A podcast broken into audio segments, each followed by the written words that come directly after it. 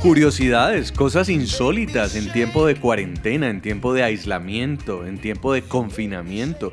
Yo les quiero preguntar qué es lo más insólito que ustedes han hecho o han visto durante la cuarentena. Primero a nivel personal. A nivel personal. A nivel personal yo le quiero contar, Jason, que vi a un vecino llevar la basura al chute de basura, pero disfrazado.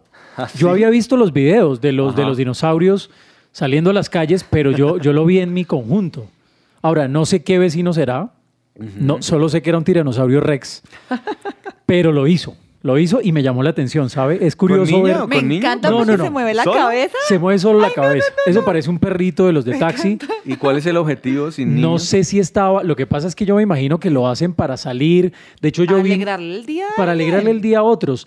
También vi algo curioso, Jason, y quiero contarle esta, esta anécdota y es un hombre que vive en un carro, por ejemplo, ¿Ah, sí? en la cuarentena. Vive en un carro Dodge, en un Dodge Polara, que es un carro antiguo, bastante largo. Sí. Pues el hombre pasa su cuarentena. Se llama Jorge, tiene 58 años y vive en el carro. Aquí en Bogotá. Claro, ahora que uno pase el aislamiento, digamos, en su casa, pues está perfecto.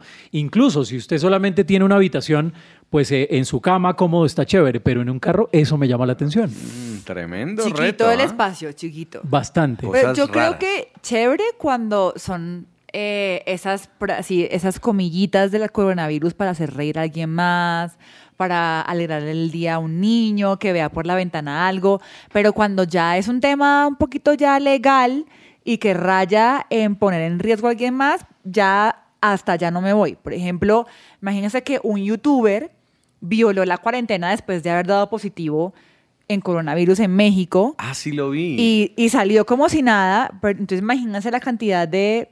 No, no sabemos a quién pudo haber contagiado y ya estaba positivo, tenía que quedarse en su casa. Era un youtuber venezolano, vive en México y por ganar seguidores dijo, tengo COVID-19 y voy a salir a ver qué, qué, si me paran, a ver si puedo hacer compras y se metió un supermercado, compró pizza, de todo. Ahora, yo les quiero contar un dato curioso. Es que este tipo que está en el Dodge Polara Station Wagon no solamente está ahí de chévere. El hombre vive de mudanzas. Entonces su carro es su herramienta de trabajo, pero sabe que lo ha mantenido a él. Dice él, eh, a pesar de todas las circunstancias y de la presión, lo ha mantenido con esperanza, que cree en Dios. Wow. Entonces vive en el carro, hace mudanzas, hace trasteos, pero, pero ora todos los días. Le sale barato también. Cosas raras que yo he visto en cuarentena, mire. He visto periodistas ponerle un palo de escoba al micrófono Ay, no, no, para no, no, acercársele al entrevistado. Eso en, en mi gremio, pero, a mí me parece hasta despectivo. O sea, Como le- de una verdad, selfie le- stick, de es- los que se usan para si tomarse fuera un selfies. boom. Un- ¿Pero un palo de escoba? Ojalá fuera del largo del, del, del selfie stick. ¿Más es un largo? palo de escoba, pero O cogen sea, a la gente siete como, metros de distancia. como si fuera, no sé, un animal. Uno que hace ahí, eh, grita la pregunta, oiga, ¿usted qué piensa? Ahora, eso se vale ser recursivo. Lo que Sí, pasa es que se ve no. un poco Y extraño. lo No, amarran con pero una es que, cinta un momento, micrófono. a ver, yo también salgo a la calle. Mi brazo tiene que 90, 80 centímetros de largo. Un micrófono de mano normal tiene unos 15, 20 centímetros más. Es decir, ya. Y usted no le pega el micrófono en la boca al entrevistado. Usted con su brazo y el micrófono puede tener un metro, metro y medio de distancia sin tener que ponerle un palo de escoba al señor para lo sentir Sí, como una bacteria. Eso es raro. Y en lo que he leído y he podido ver, pues imagínense que un hombre fue multado por romper la cuarentena a plena luz del día. Cuando lo estaban multando, dijeron, ¿usted qué está haciendo? Y él dijo, no, es que saqué a pasear a mis peces. Y al lado tenía una pecera, y de verdad, con, con- con dos pececitos. Ay, no. Y lo sacó a pasear, y resulta que por esa razón rompió la cuarentena, la No, pero- policía lo paró. En España Oh, ocurrió. Pero más bien, yo lo mandaría como al médico, un psiquiatra, porque eso está como raro. Pero Ahora, ¿Alguna vez de- una funcionaria del gobierno se acuerdan ustedes que dijo que sacaran a pasear al gato? ¿No se acuerdan? Ah, claro, claro. ¿Quién me dice que yo no puedo sacar mi gato a pasear? Imagínese. Se puede. No, pero entonces, o sea, dentro de esas locuras, imagínense que en Perú Mickey Mouse y Super Mario Bros. fueron detenidos por evadir la cuarentena. Más o menos unos 20 artistas callejeros, entre corpóreos, payasos y los que se disfrazan, los detuvieron porque salían a, a- a trabajar, por así decirlo, y no respetaron el Estaban aislamiento en- preventivo. En un desfile del Día de la Madre, me acuerdo que reporté esa noticia, disfrazados de estos personajes, ¿ah? En pleno día de la madre Pero es que cuarentena, ellos desfilando. Lo chistoso es el video de cómo van entrando uno a uno estos muñecos a la, a la, al centro de la policía. Capturaron a Luigi. Y, y- y Mario Bros con la, sombr- la sonrisa de, de- de- de punta a punta. No, no, no. ¿A no, Super Mario? no. Sí, sí, sí. No, es que el video es impresionante. En ese mismo operativo, mucha atención, fueron capturados Mickey Mouse y Mario Bros. Y unos payasitos por ahí también Imagínense atravesados. ustedes. O sea, imagínense la escena como cuando hay un operativo que pasan los eh, capturados con lo que les incautan enfrente. Y uno, ¿quién, ¿a quién cogieron? No, a Mario, a Luigi y a Mickey Mouse. Pero además que uno como guarda, como el policía puede estar serio además. Yo estaría muerta Sí, en la sí, risa sí. entrando Claro. el desfile de payasos a mi, a mi, a la estación de policía. Pero digamos que a veces cuando ya no es chistoso, eh, es preocupante. Ustedes todos vieron una rueda de prensa del presidente Donald Trump en Estados Unidos en el que sugirió que el Clorox, así como el Lysol, como mataba el virus en superficies como madera, televisores, todo lo demás, pensó que también podía matarlo dentro del cuerpo de la gente. O sea, Entonces, sugirió ingerirlo. sugirió No, no, no, que tremendo. ingirieran desinfectante y muchos seguidores lo hicieron y ahora hay una cantidad de intoxicados en Estados Unidos por haber ingerido Clorox. Curiosidades, cosas Sí, insólitas cosas, de insólitas. Pues es que en este mundo en el que vivimos hoy día, donde las redes sociales nos permiten ver precisamente todos esos videos alrededor del mundo de personas que hacen cosas bien curiosas, hasta divertidas.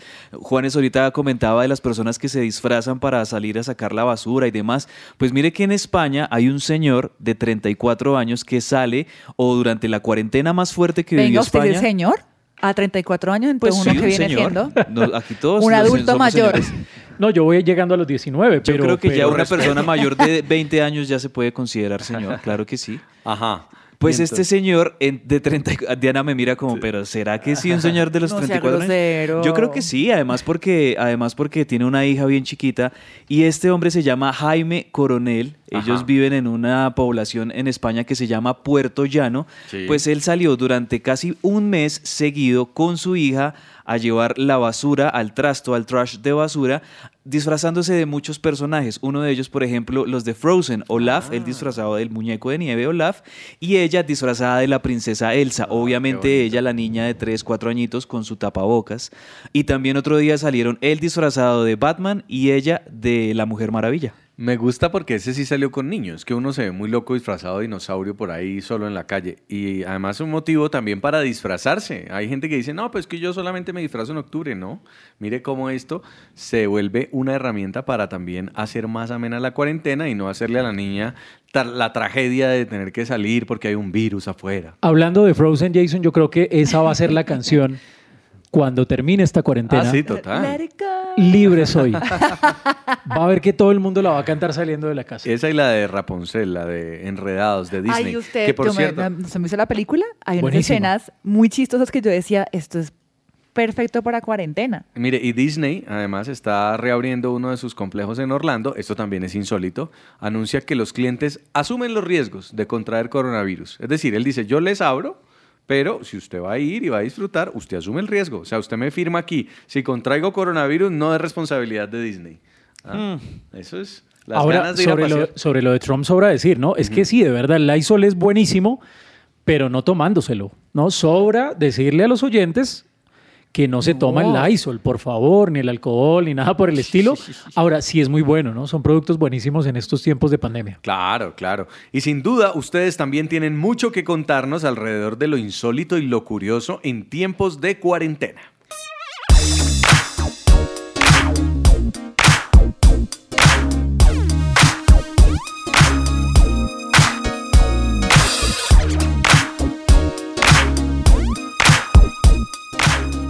Y hoy les tenemos unos entrevistados que no se pueden perder a lo largo del programa. Vamos a tener estos casos de cosas insólitas que hemos visto en la cuarentena, también cosas creativas. Yo creo que empecemos de una vez, ¿no?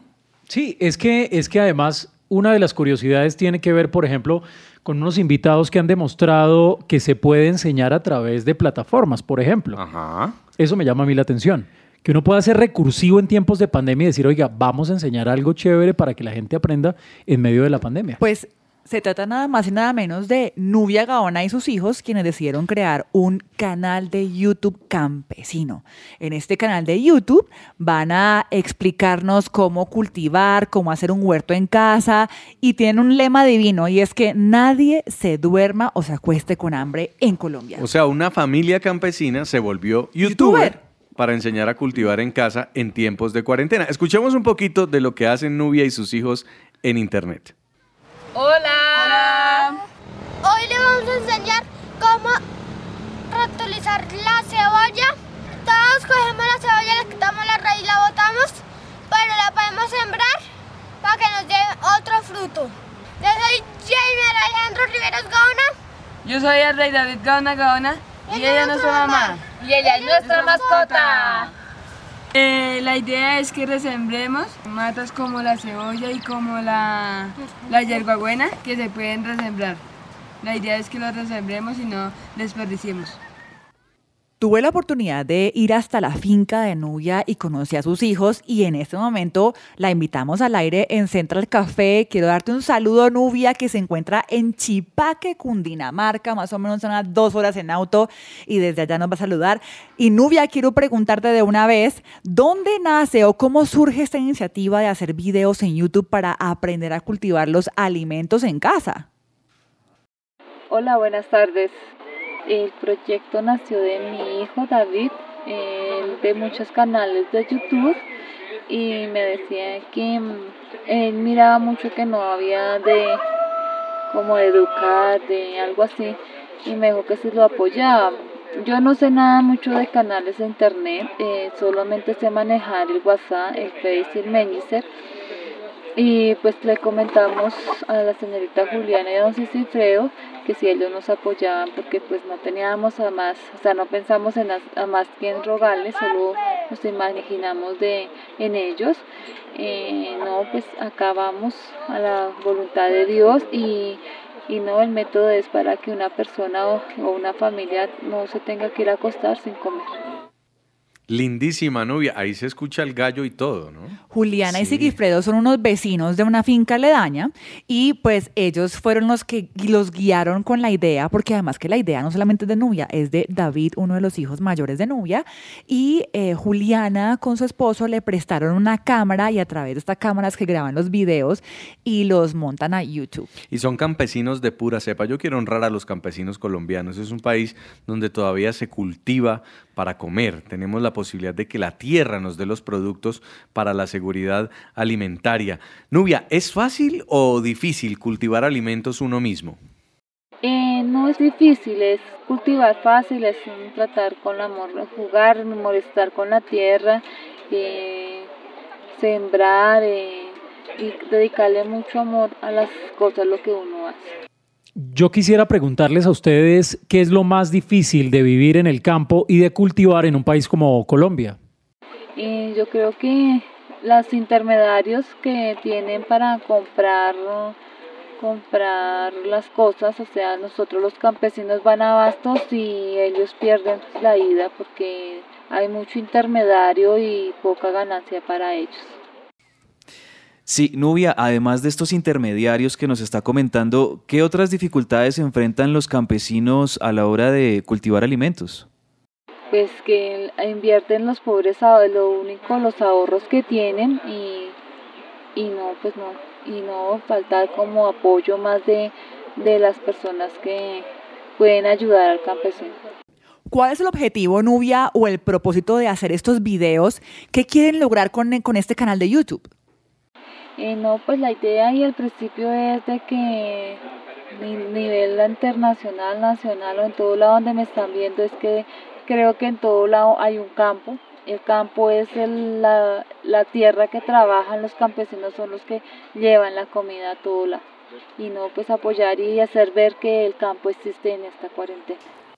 A mí me gusta ver cómo inician cada video y es que ahí están los hijos de Nubia, David y Jaime Alejandro, y se presentan y luego dicen, y ella es nuestra mamá, y luego señalan la perrita y dicen, y ella es nuestra mascota. A mí me gusta muchísimo cómo lo, lo integran y se nota súper natural, se nota súper orgánico. David también está con nosotros a esta hora, Nubia, pásenoslo allí, y queríamos conversar con el niño porque también tiene unas habilidades para hablar en cámara y en público tremendas. David, ¿por qué se le ocurrió a usted participar en este proyecto de un canal de YouTube? ¿O cómo supo? ¿Quién le dijo? Eh, pues como yo navego mucho por YouTube y en todos esos canales que yo miraba, pues no, no se aparecía el campo por, pues, por ningún lado, pues ninguna canal. Y también que los canales que yo veía no son como tan educativos que digamos. Entonces nosotros le quisimos traer una canal que sea que grabemos aquí los videos en el campo y que sean educativos para todos. Qué chévere. Yo, yo quisiera preguntarle, David, ¿qué siente al saber que muchas personas están viendo esos videos y que están conociendo sus vidas en el campo? Eh, pues bonito porque pues eh, le llevamos una felicidad a las personas y también pues eh, que gracias por apoyarnos. ¿Qué es lo más emocionante para ti cuando están grabando estos videos? ¿Qué es lo que más te gusta de todo el proceso? Lo emocionante es como pues que uno piensa que pues la que mucha gente está viendo los videos y que pues va a aprender cómo se vive en el campo, cómo se siembra diferentes cosas que vamos a traer en la canal. David, ¿qué es lo más fácil de sembrar? Eh, pues yo diría que la yegua buena. ¿Y lo más difícil? Eh, la sábila. Wow, tremendo, tremendo.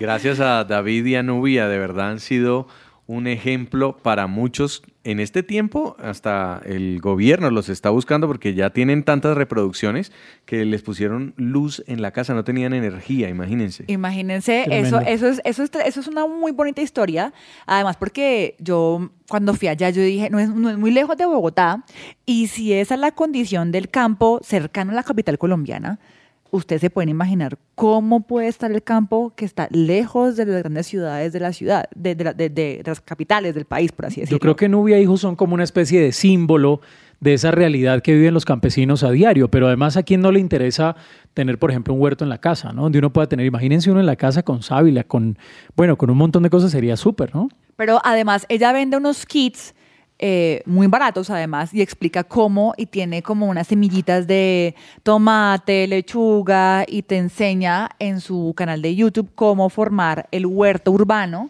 para también uno tener ahí su, su comidita. En tiempos de pandemia, además, resulta súper interesante poder garantizar uno mismo lo que va a comer. Y campesinos que se vuelven youtubers son esas historias insólitas, pero también lindas. Esta labor del campo colombiano Yo llevada diría a las curiosas. redes sociales. Sí, les deseamos a ellos, a toda esa familia, lo mejor, un abrazo y los apoyamos aquí también difundiendo su tarea en su presencia radio. Hoy hablando de cosas curiosas, de cosas insólitas de la cuarentena. Quédense con nosotros porque en unos minutos les vamos a traer otra historia, también made in Colombia, hecha en Colombia. Pero eso es como medio polémica, yo diría. Sí, pero es insólita. una cama que se convierte en un ataúd. O sea, Para- de una vez. Sí, De una vez todo. para ¿Usted se enfermos imagina llegar a la clínica para enfermo pacientes. y que lo acuesten No, ahí no, por no. si las moscas? Y, o sea, más o menos me están diciendo que de golpe no me garantizan que me van a curar y eso ya de plano me asustaría. Para pacientes enfermos de coronavirus. En segundos aquí en Central Café.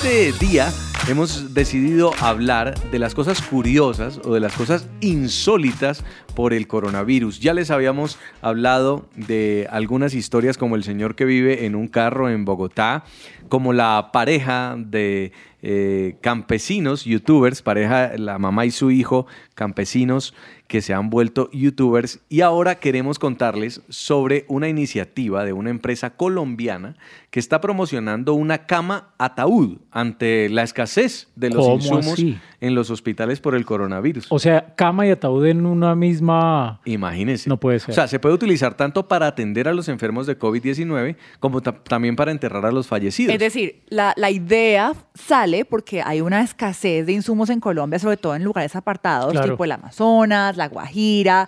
Entonces, un grupo, una empresa colombiana, decidió crear esta, esta cama que termina siendo un ataúd porque digamos que hay, una, hay un faltante de camas y de ataúdes también. Pero es bien polémico, eso ha generado polémica, porque es como que mucha gente sintiera, bueno, ¿y ¿será que si es que yo me acuesto ahí, de una vez me están diciendo que me voy a morir o qué?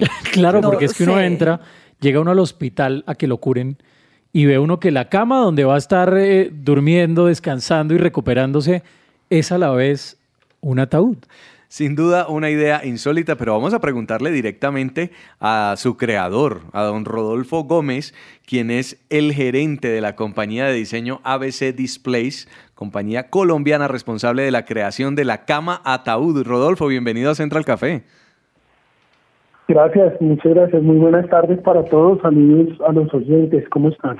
Muy bien, nos eh, encanta que nos atienda, nos encanta escucharlo porque de verdad esto es creatividad colombiana. Yo creo que en, en un- en ningún lugar se les ocurriría solucionar con las mismas camas que atienden a los pacientes el problema en caso de que fallezcan, porque la, la muerte en esto ha sido inminente, ¿no? No es que se le esté deseando el mal a la gente o, o cómo lo han manejado ustedes.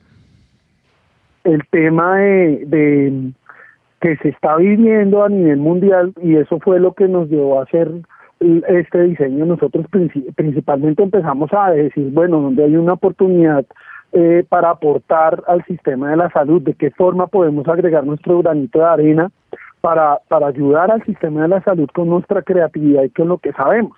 Y arrancamos por la cama, que era lo primero, entendiendo que había una carencia eh, de camas a nivel mundial, eh, como es una carrera entre los gobiernos y el COVID por armar número de camas y número de atención contra contagiados eh, de UCI, ¿no?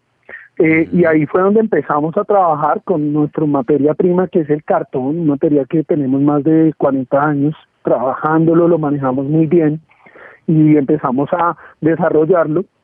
Eh, trabajamos todo el tema de desinfección, soporte de peso, eh, todas las características para que pudiera suplir esa demanda.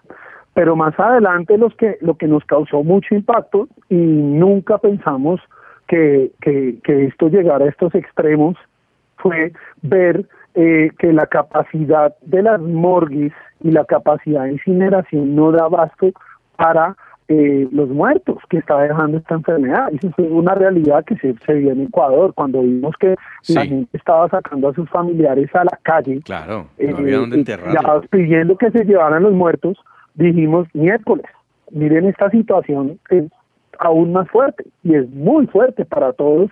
Eh, esas imágenes creo que a todos nos, nos, nos, nos, nos causaron mucho impacto Rodolfo. porque es un país vecino. Yo tengo una pregunta y es un poco para entender, ¿estas camas son reutilizables? ¿Es un, uso único? ¿Soporta hasta cuánto peso? ¿Se pueden limpiar o, cómo funciona esto?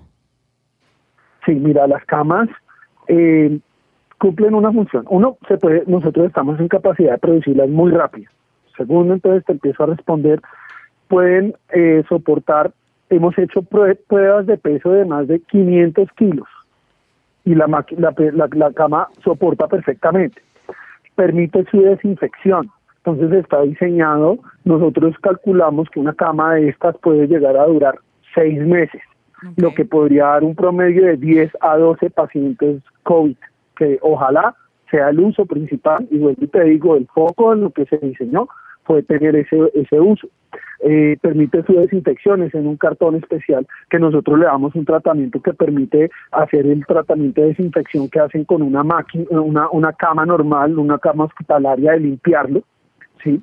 Eh, se deja reclinar, tiene llantas con freno, eh, tiene, digamos que todas las características que puede tener una cama hospitalaria, con la salvedad de que eh, si el, el paciente fallece, permite convertirse en un ataúd sin necesidad de mover el paciente de la cama.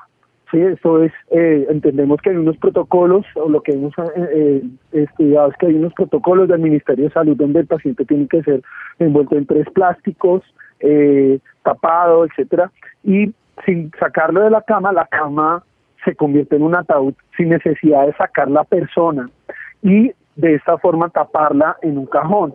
De esta manera estamos pensando en el personal médico para no exponerlos tanto a riesgos eh, biológicos cuando sacan el, el, cadáver del, de la clínica o del centro hospitalario donde lo tengan eh, en ese momento. Pero este, este, esta cama está diseñada principalmente eh, entendiendo un poco que actualmente con la campaña que se ha hecho y que ha, dado mucho que hablar a nivel mundial, porque han estado medios de todo el mundo hablando de la innovación y la invención, eh, se han puesto en contacto con nosotros eh, ya varios departamentos, eh, Amazonas, eh, pues levantando la mano diciendo, oiga, esa es una solución idónea para acá que no tenemos insumos hospitalarios. Y pensar también que eh, cuánto cuesta morirse. Desafortunadamente, un ataúd eh, cuesta mucha plata, más en la crisis financiera actual. Entonces, de aquí de alguna forma u otra, los familiares les estamos ofreciendo una opción eh, que ellos no tendrían que incurrir en costos adicionales eh, y darle una muerte digna a la persona que fallezca por COVID-19. Yo quisiera preguntarle, Rodolfo, hay médicos que dicen sobre la resistencia que pueden tener las camas y advierten que antes de transformarlas en ataúd los cuerpos de los pacientes que mueren por coronavirus tienen que ser puestos en bolsas de protección para evitar contagios. Entonces, de alguna manera, igual habría que manipularlos. ¿Qué decir sobre eso, Rodolfo? Sí, aquí igual estamos finalizando algunos estudios. En teoría, eh, yo me atrevería a decir que muy posiblemente se ahorren el plástico. ¿sí? Eh, el, ca- el cajón es totalmente biodegradable. Pensar que de todas formas las personas están envueltas en plástico, pues cuánto plástico, eh, eh, pues estamos hoy en día en general eh, arrojando al planeta. El plástico tiene un alto nivel de contaminación. Eh, el cartón es biodegradable, además de aislar la persona, porque nosotros lo diseñamos de tal manera que la aísle completamente. El cartón tiene otra otra fortaleza muy grande frente al COVID y es que solo habita en él 24 horas, a diferencia del plástico y del metal que puede llegar a durar eh, más de tres días. Sí, y hay que entender que es una realidad de muchas poblaciones en Colombia, es decir, la gente que puede adquirir a un ataúd o a un entierro digno es mínima y, y a veces la gente se le olvida eso, pero perdónenme, hay que traducirlo a números reales. Un entierro bajito, bajito, mejor dicho, lo más barato que puede ser, puede costar hasta 800 mil, un millón de pesos, lo más barato, entre el ataúd, el lugar del entierro y la ceremonia. Hasta en el lugar más remoto, póngale Ciudad Bolívar si usted quiere, si quiere traducirlo a un lugar eh, humilde. Entonces, para una persona en pleno coronavirus, en plena pandemia, que probablemente no está recibiendo salario completo, que esté vivi- sobreviviendo con un mínimo, invertirle otro mínimo a un entierro eh, eh, eh, es impensable. O sea, o come, o paga riendo, o entierra a su familiar. Además que una idea de Es una estas, realidad. ahora, esto es una idea que, claro, el, el- digamos, Rodolfo nos hablaba, el tema del escepti- escepticismo sí hay que mantenerlo ante este tipo de cosas, pero de alguna manera lo que él está diciendo es que se está buscando descongestionar también un poco el sistema de las unidades de cuidados intensivos, de los hospitales y que de alguna manera, o no solamente a los hospitales, sino también el posible colapso. Recordemos, por ejemplo, en Bogotá se dispuso Corferias para atender a pacientes que tienen enfermedades que no sean coronavirus. Entonces, de alguna manera lo que se está buscando es, con este tipo de ideas, prevenir ese colapso en el sistema de salud. Sí, así es. Hay que, hay que tener en cuenta algo, y es que, según lo que yo entiendo, es que las personas, uno va a la, a- a la clínica es cuando ya no puede respirar. O sea, la recomendación Claro. es lleve la enfermedad en su casa porque mucha gente ha salido adelante en su casa, ¿sí? Pero cuando definitivamente ya estás ahogado, eh, es que te vas a la clínica, ¿sí? Y, y, eh, digamos que vas en un estado, entre comillas, crítico y qué necesitas, pensemos en ese momento, uno que necesita, que lo atiendan, ¿sí? y, y, posiblemente en ese momento tú no te das cuenta porque no vas a dar la diferencia, no tienes la conciencia de entender si estás en una cama de cartón o en una cama. Lo importante es atiendan y pónganme un respirador, ¿sí? Y cuando ya te ponen un respirador, eh, te conectan, entiendo que ya te mandan a coma inducido y ya eh, que estás desconectado y tú no, te, no eres consciente si estás en una cama de cartón o no. Lo importante es que tengas una atención digna y no pase justamente lo que ha pasado en muchos países que colapsan y ni siquiera la gente los atiende ni están decidiendo si nos vamos con el de mayor edad o el, por el más joven o qué hacemos, sino poder garantizar mayor número de puestos de trabajo o más mayor número de, de camas. Es Rodolfo Gómez, el creador de la cama ataúd colombiano. Además, le deseamos mucho éxito con este nuevo proyecto, con este emprendimiento y además sabemos que en un momento como el que estamos viviendo es necesario, es necesario proponer algo. Bueno, muchas gracias, que estén muy bien. Hasta luego.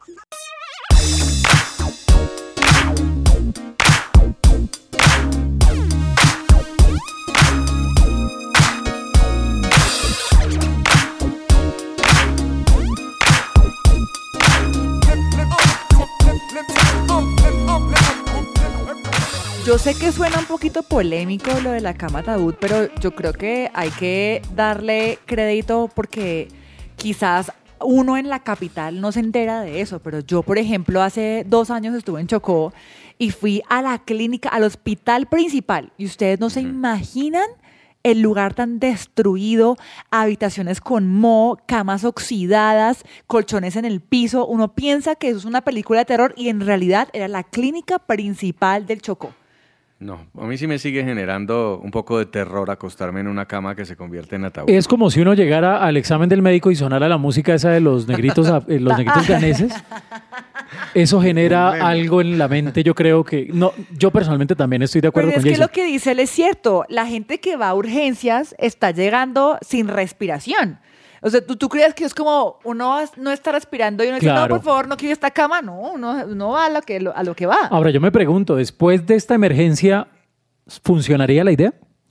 Eso es una buena pregunta. Si después de todo esto, de toda esta emergencia con el COVID-19, ¿serviría la idea de la cama ataúd? Pues mire, en Amazonas no hay camas. Eso es un buen punto. No hay ni siquiera una UCI en Amazonas. o sea, el que le coja el coronavirus o cualquier virus, la influenza, yo lo entiendo, una neumonía. Yo lo entiendo, yo lo entiendo. Es decir, aquí hay una, un propósito bueno, nadie lo creó con una intención mala. Pero además, eh, no solamente en Amazonas, no hay que ir tan lejos. Bogotá, Bogotá, como les contaba, Corferias dispone camas para pacientes sin coronavirus precisamente por un posible colapso de las unidades hospitalarias en la capital del país. Entonces, como decía Diana, imagínense Amazonas, imagínense Chocó, imagínense Putumayo. La Guajira. No hay la infraestructura para atender, como dice la canción, no hay cama para tanta gente. Bueno, y sigamos hablando de noticias insólitas en tiempo de cuarentena. O curiosas. O curiosas, o curiosas también. Miren, me encontré una de una anciana que en Argentina rompió la cuarentena para tomar el sol. Ella se llama Sara,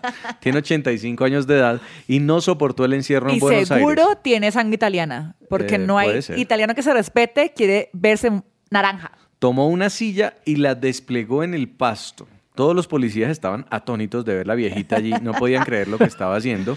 Pues ella Con se, actitud. Sí, se puso sus gafas y salió a tomar el sol. Salió a tomar el sol y esto fue, como les dije, en Argentina. Alcanzó a estar 30 minutos en el lugar. Ahí llegaron y le dijeron, señora, de verdad, el artículo del Código Penal dice que usted no puede la estar multaron? aquí. Ella dijo, es una gran estupidez de parte de la policía.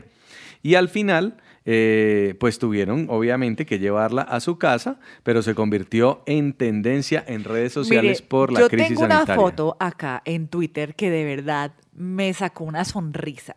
Y es de una niña, una chica, que dice, mi papá trabaja, mi papá teletrabaja con el carnet puesto y ustedes trabajan en pijama en la casa, qué vergüenza.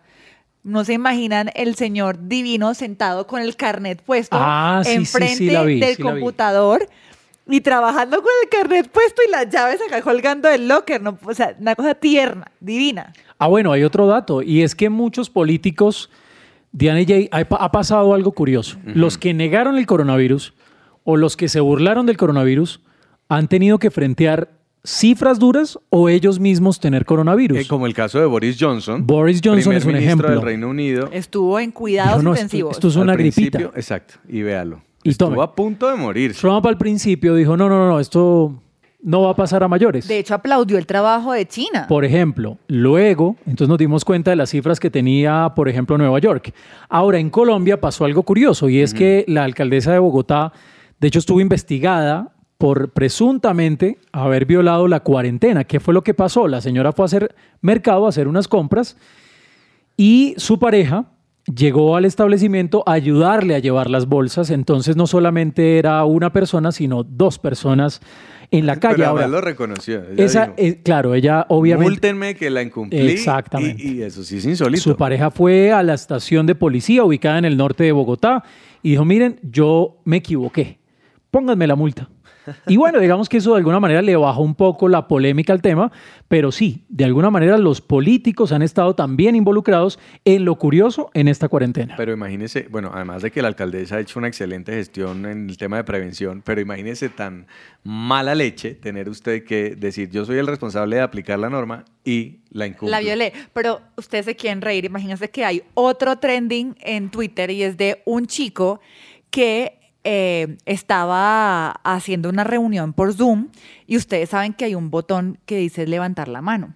Pues el moderador les decía, Sí, sí, no sí. abren al tiempo, levanten la mano. El señor duró media hora con la mano arriba hasta que una colega lo vio y le explicó por interno, es que debes aplicarle un botón y obviamente hizo el oso media hora man con la mano levantada y no entendía que un botón. Ese fui yo. Yo vi un video también hablando de estas reuniones eh, múltiples en Zoom donde muchas personas se conectan en una misma videollamada. Vi la noticia de una persona, de un hombre que estaban en una reunión de trabajo, pero él estaba realmente tomándose un baño en un, como en una tina, en un jacuzzi. Y él había dejado la cámara abierta, había dejado, y pues obviamente todos vieron que mientras él, digamos que estaba aparentando estar en la reunión, realmente se estaba dando una ducha en su jacuzzi. Muy interesante, son cosas raras. Hay otros, hay, hay, se hizo- hay un viral, un video viral de Zoom de una chica que se le olvida que tiene el video puesto y se va al baño a hacer pis y se alcanza a bajar todo y cuando se da cuenta ya es muy tarde y los compañeros, que son muy buenos compañeros, decidieron viralizar el video y entonces lo compartieron por todo el mundo. Le pasó a un amigo en una reunión, pero yo sí no lo quise grabar, obviamente, para no, para no hacerlo quedar mal, pero él pensó que la cámara estaba apagada. Ay, Estamos en una no. reunión de trabajo, se paró, fue al baño y obviamente todos nos quedamos como, Dios mío, no se ha dado cuenta, volvió, pero la cara ¿no cuando él vuelve, o sea, nosotros viéndolo al fondo, ir hasta el baño, pues el baño quedaba en el pasillo, él regresa. Y cuando regresa la cara fue como, Dios mío, dejé la cámara prendida. Obviamente de en adelante solo se veía la letra, la inicial del nombre, pero, pero fue la verdad un momento un poco vergüenza ajena, dirían por ahí. ¿Y nadie Historias, historias, casos insólitos aquí en Central Café. ¿Se imagina usted pasar la cuarentena en un barco y en alta mar, bañándose ahí en, en el mar y teniendo todas las condiciones de aislamiento, pero en una embarcación? En unos segundos les tenemos la historia. Es de la vida real y nos llega desde Brasil.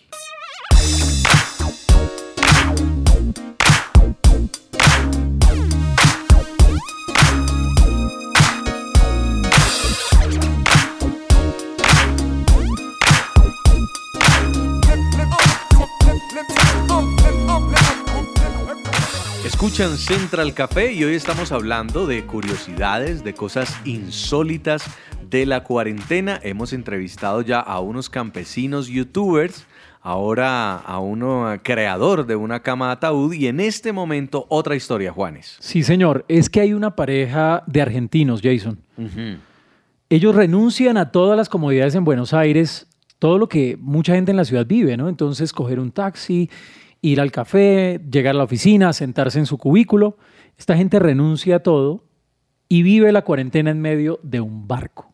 Y eh, a través de los viajes, pues es decir, han ido a Nueva Zelanda, a Croacia, a todo el mundo, pero viven la cuarentena, el aislamiento, no en un apartamento, no en un Dodge, como mencionábamos hace un momento, sino en un barco en las costas de Brasil.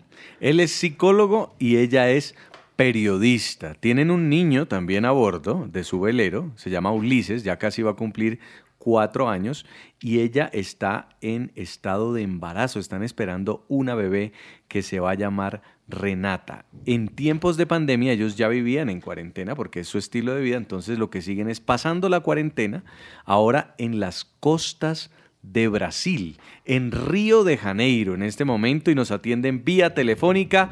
Bienvenidos Juan Manuel Dordal y Constanza Col a Central Café.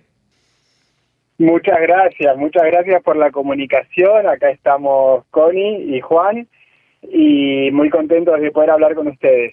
Juan y Constanza, yo, yo quisiera preguntarles a ustedes cómo surge esta idea de pasar la cuarentena en medio del barco, pero además tengo entendido que ustedes se conocen y de alguna manera renuncian a lo que tenían en Buenos Aires para dedicarse al placer de sus vidas, viajar. Bueno, buenas noches a todos. Acá lo saluda Constanza. Les cuento, nosotros arrancamos con 25 años, no es que heredamos la náutica, ni nuestros padres ni abuelos tenían barco. Fue algo que descubrimos y tanto a Juan como a mí siempre nos gustaron mucho los viajes. Nosotros invertimos tiempo y dinero en viajar desde que nos desde que empezamos a estar juntos con 19 años y capaz que no teníamos un colchón y dormíamos en un colchón inflable, pero nos comprábamos un vuelo o no teníamos heladera, pero nos íbamos de vacaciones a lugares exóticos, ¿no? Siempre tratando de, conocer un poco más.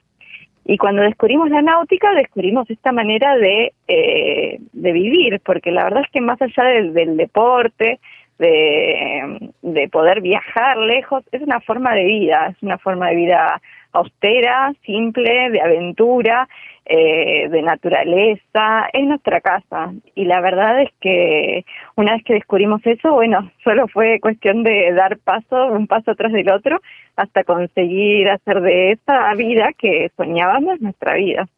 Constanza, yo soy periodista y tengo que preguntarle, uno cómo deja el ajetreo del, de la, noticia para pasar a vivir en un barco y aparte me acabo de dar cuenta de que esa fue la forma de intercambio para poder viajar en unos barcos prestados eh, en Europa.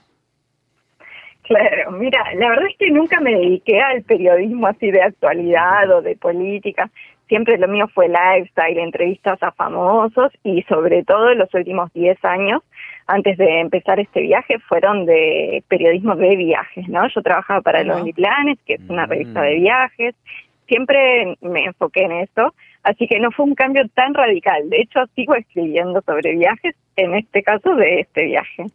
Y eh, siempre trabajando ¿no? para distintos medios, no solo de Argentina, sino otros medios de Latinoamérica, conseguía estos canjes porque, bueno, las empresas que alquilan barcos es una forma de viajar, ¿no? Como quien alquila una casa, quien alquila un motorhome, se puede alquilar barcos y nosotros empezamos a, intercambiar veleros por eh, eh, contar la historia, ¿no? Contar la historia y divulgar esta forma de vacacionar y de vivir que a nosotros nos encantaba y que realmente es muy poco conocida, por lo menos en Argentina, ¿no?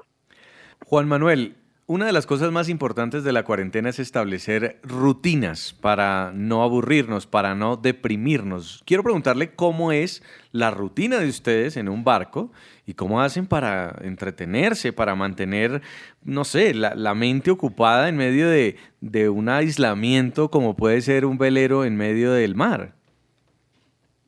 Bueno, eso es algo que es muy llamativo eh, nuestra rutina con, con el coronavirus y el aislamiento social no ha cambiado tanto porque de alguna manera nosotros elegimos ya mucho antes este viaje, eh, en, breve va, va, a ser dos años que, que vivimos a bordo del, del velero.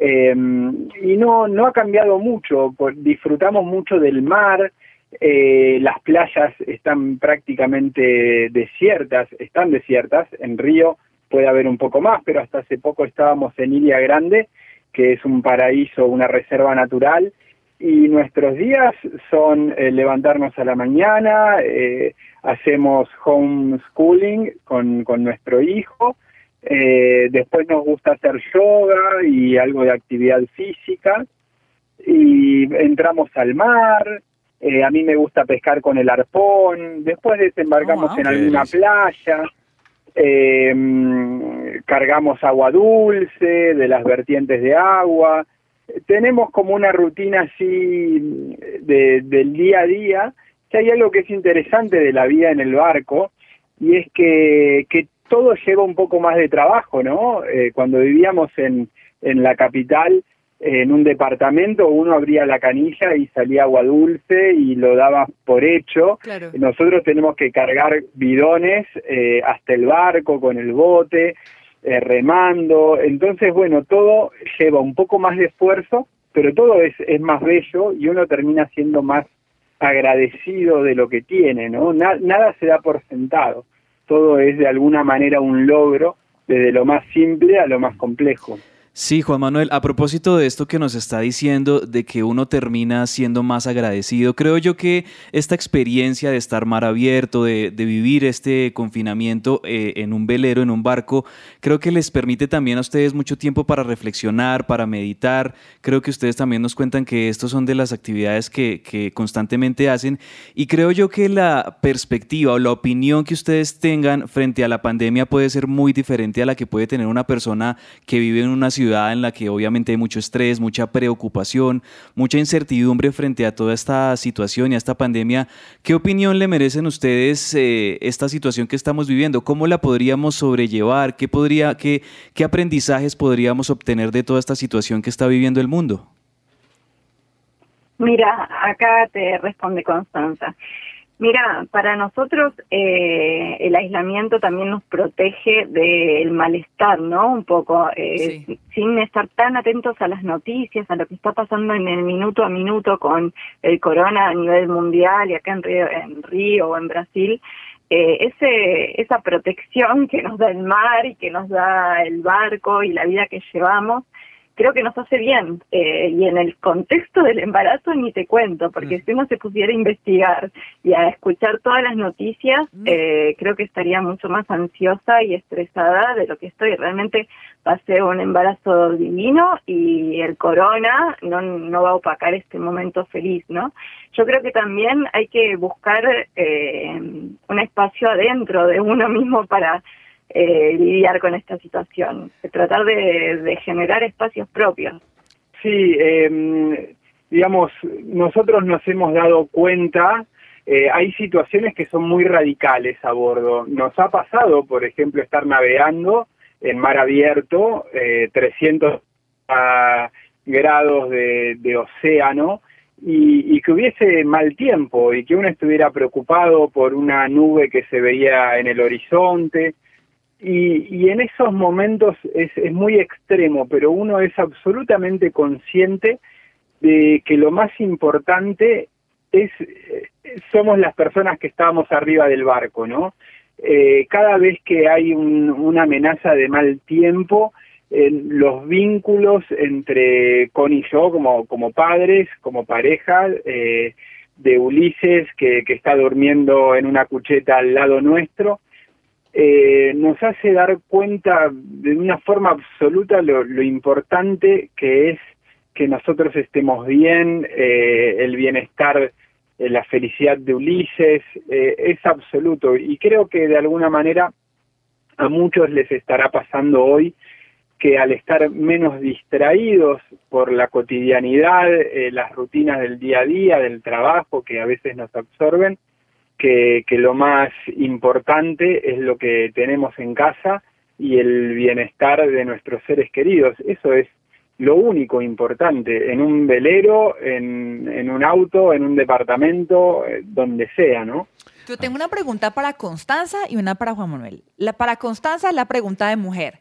¿Cómo uno aprende a viajar liviano? Ala, porque yo no he podido, yo me paso de las dos maletas de viaje y pago extra ya nada más de ida. Y para Juan Manuel, pregunta de hombre, ¿cómo logran administrar la comida? Y más ahora uno que eh, personalmente en la cuarentena me ha dado por comer a las once y media de la noche.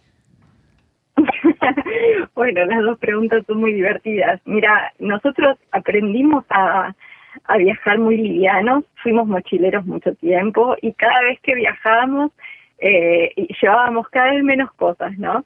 También nuestro primer departamento en el que vivimos los cuatro primeros años que vivimos juntos medía 23 metros cuadrados, era muy pequeño, así que no teníamos lugar para acumular nada. Eso fue un entrenamiento espectacular para después eh, traer la vida al barco, ¿no? Nosotros cuando decidimos venir al barco nos trajimos una mochila cada uno y una mochila de juguetes para Ulises, que merecía una mochila extra, pero la verdad es que no extrañamos nada y lo bueno de que no, no estamos viviendo en el medio del océano todo el tiempo, o sea, si algo nos llega a faltar y las cosas que nos faltaron, no, no pasa nada. Uno baja, compra lo que necesita y lo trae de vuelta. Es mejor que sobre espacio a que falte.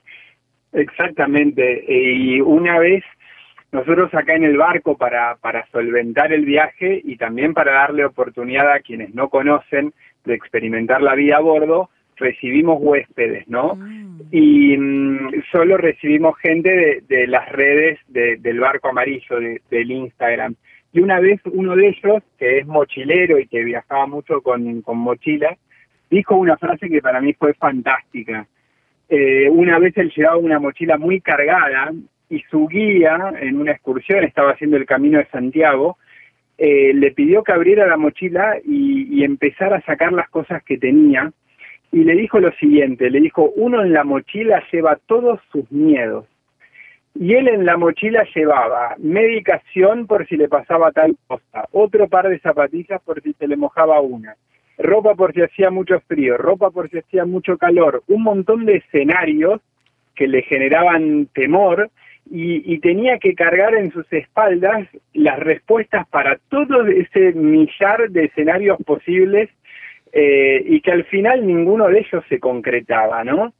Eh, y, es bien interesante, nosotros hicimos como el primer trabajo a bordo fue despojarnos de un montón de cosas y tener la tranquilidad de que si necesitábamos algo, lo íbamos a conseguir y que era más difícil iba a ser subirnos al barco abarrotados de cosas con un montón de temores eh, sobre nuestras espaldas, digamos. Ahora nos está pasando algo parecido. Nosotros nos, sustentamos con los huéspedes que vienen, ¿no? Del barco amarillo, que nos escriben, que quieren tener esta experiencia de vida y vienen a pasar sus vacaciones con nosotros, ¿no? Entonces, la cuenta, un momento. la cuenta de Instagram es arroba el barco amarillo, ¿cierto? Y allí la gente que quiera vivir la experiencia, que quiera vivir como ustedes durante un tiempo, puede visitarlos. Claro, es en realidad arroba el guion bajo barco guion bajo amarillo, pero sí, nos encuentran así. Y la verdad es que es una, hemos tenido experiencias fantásticas, hemos hospedado a bordo parejas, em, personas solas, madres e hijas, padres e hijos, mm. y hemos tenido, por ejemplo, un huésped, Esteban, que, que tiene 71 años, y hemos tenido a bordo bebés también. Y para nosotros son experiencias de intercambio súper ricas, ¿no? Porque eh, cada uno que viene viene con, con un mundo eh, eh, encima, digamos, y, y aprendemos un montón de las experiencias de ellos y nuestro hijo también. Tremendo. Es, es una situación súper interesante que se dio de casualidad en el, en el, en el viaje, nos lo, nos lo pidieron una vez desde Instagram y nosotros accedimos y a, y a partir de eso empezó a llegar mucha más gente y hoy en día es algo que, que nos encanta, ¿no? Fenómeno de cuarentena. Bueno, y para estudiar Ulises, que tiene ya casi cuatro añitos, ¿cómo hace? ¿No les preocupa la, la escolarización? Bueno, usted es psicólogo, Juan Manuel. Sí, absolutamente. Eh, la, la, la, educación es un tema que, que está en discusión todo el tiempo entre Con y yo. Vos pensás que los dos hemos tenido la suerte de, de poder estudiar carreras universitarias, de ejercer nuestra profesión. Los dos creemos que, que el estudiar eh, da libertades, ¿no? Eh, eh, simplemente eso, eh, estudiar da libertades. Entonces lo que nosotros planteamos con Ulises, si bien lo vamos revisando constantemente, ¿no? En función de lo que vemos que él necesita, es por un lado sí nos encantaría que vaya, de hecho este año y jardincito acá en Ilia Grande, en una isla que es una reserva natural y que tiene un jardín, para que esté con chicos, para que aprenda el portugués eh, de primera mano, pero también me parece que es importante la educación que le brindamos nosotros y que le brinda la experiencia de viajar y de vivir en la naturaleza. Ulises con tres años, nada, o sea, desde los tres años nada perfectamente, sin bracitos, se mete y se zambulle en el agua y acompaña al papá a ver los peces, si hay peces, si no hay peces para pescar. Eh, es increíble el equilibrio que tiene, la capacidad que tiene para navegar, para eh, para cambiar de idioma. Sí. Eh, a nosotros dentro del barco se habla en, en, español y si pasa alguien remando con un kayak por al lado del barco, él le, le pregunta hola, le dice hola, ¿cómo estás? ¿Todo bien? Se lo pregunta en portugués y responde en portugués. Eh, nosotros pensamos que la educación formal o institucional, que creemos que nuestro hijo tiene que acceder a ella, eh, para tener las mismas libertades que nosotros, tiene que ser un complemento a eh, una forma de, de vida y, y, de educación que es nuestro día a día, ¿no? No puede oponerse al estilo de vida. Sí. Por ejemplo, hay una cuestión eh, del medio ambiente, ¿no? Ulises sabe separar los residuos orgánicos de los inorgánicos, sabe cuando el mar está limpio, cuando el mar está sucio, se pone triste si ve una bolsa flotando acá en la bahía de Guanabara, que como es una gran ciudad, se ve mucho eso, se pone triste realmente, sí. dice que le hacen mal a los peces. Eso para mí es educación también. Y nada, estamos muy orgullosos de, de este ser emocional que estamos criando. La verdad es que es una persona sí. increíble. Está súper interesante, pero ya desafortunadamente se nos está agotando el tiempo. Yo quiero cerrar con una reflexión y es que Juanes, cuando usted está en cuarentena, con una persona conviviendo todo el tiempo, normalmente hay conflicto porque es normal. Y cuando uno se pelea, pues en la casa con la esposa uno dice, ya vengo, me voy a dar una vuelta al parque, ¿cierto? Pero en este caso, en un barco, ¿uno qué hace? Claro, ya vengo, sí me se... voy a dar una vueltica al mar. me da una zambullidita, uno nada sus problemas away. Si pelea uno con Netflix, si pelea uno con el Wi-Fi, si pelea uno pudiendo salir a caminar, ¿cómo manejar un conflicto entonces viviendo en un barco en medio de una cuarentena? ¿Cómo sale uno corriendo en medio de una pelea si lo que hay alrededor es solamente agua? Bueno, pero la clave la, la diste vos en la misma pregunta. Cuando dijiste uno se pelea con el Wi-Fi, uno se pelea con Netflix. ¡Wow! Maravilloso. Eh, en, las, en, en, las peleas con, con el otro, ¿sí? con la pareja, eh, en, el 99% de los casos uno de alguna manera está peleado consigo mismo, con alguna frustración, wow. con algo que no está saliendo de la manera que uno quería. Y es, y es muy importante a bordo en una situación en la que uno no puede huir, para decirlo de alguna manera, eh, ser consciente de eso y no hacer cargar al otro con, nuestra, con nuestros conflictos y nuestras preocupaciones. Eh, hay que ser eh, digamos, es una frase común, pero hay que ponerse en el lugar del otro y darse cuenta que el otro no tiene dónde, dónde huir. No es que yo no me puedo, no puedo irme a dar una vuelta, el otro no puede hacerlo. Entonces yo no tengo que ponerlo en una situación donde quiera irse. Claro, ¿Me, Juan, me pero explico? hay que sí, pero Sí. Juan, cuando cuando hay peleas ¿Cómo hacen? Porque yo sé que, que, pues como toda pareja tienen que pelear. ¿Cómo resolver eso en medio de un, Un barco? consejo para las parejas, Un sí. consejo para las parejas que discuten en, en la casa. Claro. Eh, bueno, eh, no, no voy a, a dar una receta magistral. Claro. Lo que voy a decir es que hay que, hay que, hay que hablar. La- los problemas se resuelven eh, hablando. Con Connie, por suerte, nos conocemos, hemos, nos conocemos desde el jardín de infantes, es la verdad, eh, y somos pareja hace ya más de 15 años, así que nos conocemos muy bien. Eh, pero más allá del tiempo, eh, creo que siempre hemos tenido los dos esta convicción y, y la virtud, si se quiere, de eh, dedicarle tiempo a las conversaciones. Yo cuando veo que Connie no está bien, hablamos. Cuando yo no estoy bien, Connie no me deja irme a dormir mal, eh, se habla. Se habla, se pasan las tormentas y después Connie, se habla. Connie está muy callada. ¿Quién pide perdón primero, Connie? Ah, no, no, depende del caso, depende del caso. Pero es tal cual lo que dice Juan y mi abuela tenía como la receta magistral para eso y yo le tomé la palabra y no me lo olvido más. Mi abuela decía, no dejes que eh, el sol se ponga sobre tu enojo, no hay que dejar que que irse, no hay que irse a dormir enojados, hay que tratar de resolver todo, charlar y después en todo caso irse a dormir abrazados. Gracias Constanza, gracias Juan Manuel, un abrazo. Felicidades por Renata que ya viene. Sí, ya viene Renata, los, los admiramos, de verdad, una gran historia y en este tiempo donde a todos nos ha tocado vivir en cuarentena, ustedes ya han hecho de esto una vida normal. Gracias por lo que nos han enseñado y nos han compartido hoy. Gracias a ustedes por, por el espacio y una vez más queremos invitar a los que quieran conocer un poco más sobre este estilo de vida. En Instagram van a ver que no retocamos las fotos, tratamos de ser absolutamente sinceros. Eh, la cuenta se llama arroba el barco amarillo y por ahí seguimos en contacto y respondemos todas las dudas que tengan. Claro que sí. Un abrazo y buen viento y buena mar.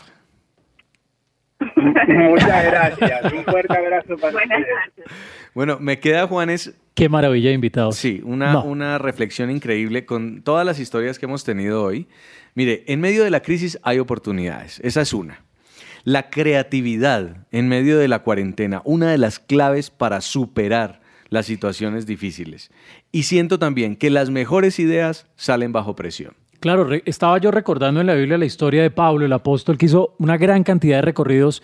Yo creo que el 80%, 70% de su vida fue en un barco y supo manejar las situaciones difíciles con oración, siendo un creyente firme, teniendo esperanza. En alguna ocasión naufragaron todos o varias personas, pero de alguna manera el aviso de Pablo fue venga pilas.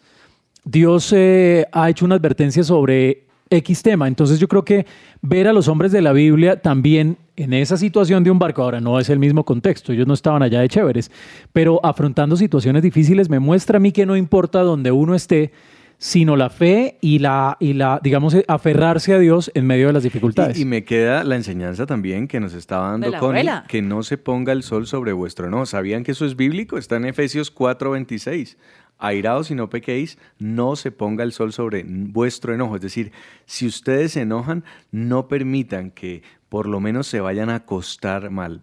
Pueden decir, mañana lo discutimos, estamos bien, tratemos de reconciliarnos, hagamos del amor una pandemia. En medio de, este, de esta situación, hagamos actos de amor. Y eso es lo que nos va a ayudar a solucionar en tiempos de cosas curiosas, de cosas insólitas, lo básico, la comunicación, el amor es lo que nos va a ayudar y la creatividad a salir adelante. Un abrazo para todos, esperamos que les haya gustado este programa. Sigan con nosotros en su presencia radio. Hasta la próxima. Chao, chao.